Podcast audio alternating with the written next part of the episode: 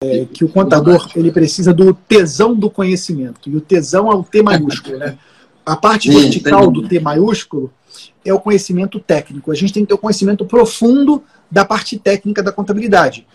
Você precisa entender muito de obrigações trabalhistas, muito de obrigações tributárias, muito de demonstrações contábeis, muito de obrigações é, societárias. Você precisa entender dessas áreas técnicas porque o empresário espera que o contador ajude ele. O empresário espera que o contador saiba orientar sobre a MP 936, que saiu, que saiba orientar sobre como eu posso aproveitar e pagar menos impostos dentro da legalidade. Então, é, o contador ele tem que ter esse conhecimento técnico, não pode dispensar isso. Mas também não pode esquecer a parte horizontal do tesão. E a parte horizontal do tesão é o conhecimento amplo o contador ele precisa entender de economia, o contador precisa entender de marketing, ele precisa entender de vendas, ele precisa entender de processos, de estratégia, porque os problemas das empresas geralmente estão aí.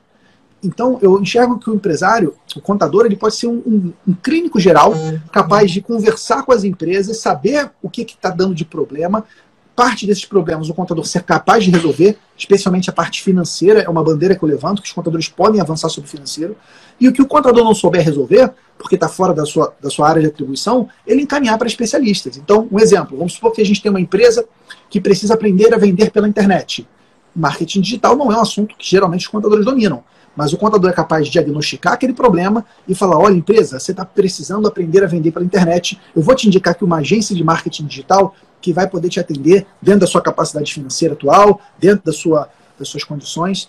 Então, eu realmente acredito nessa postura do contador de um médico capaz de identificar os problemas que a empresa tem e encaminhar para solucioná-los.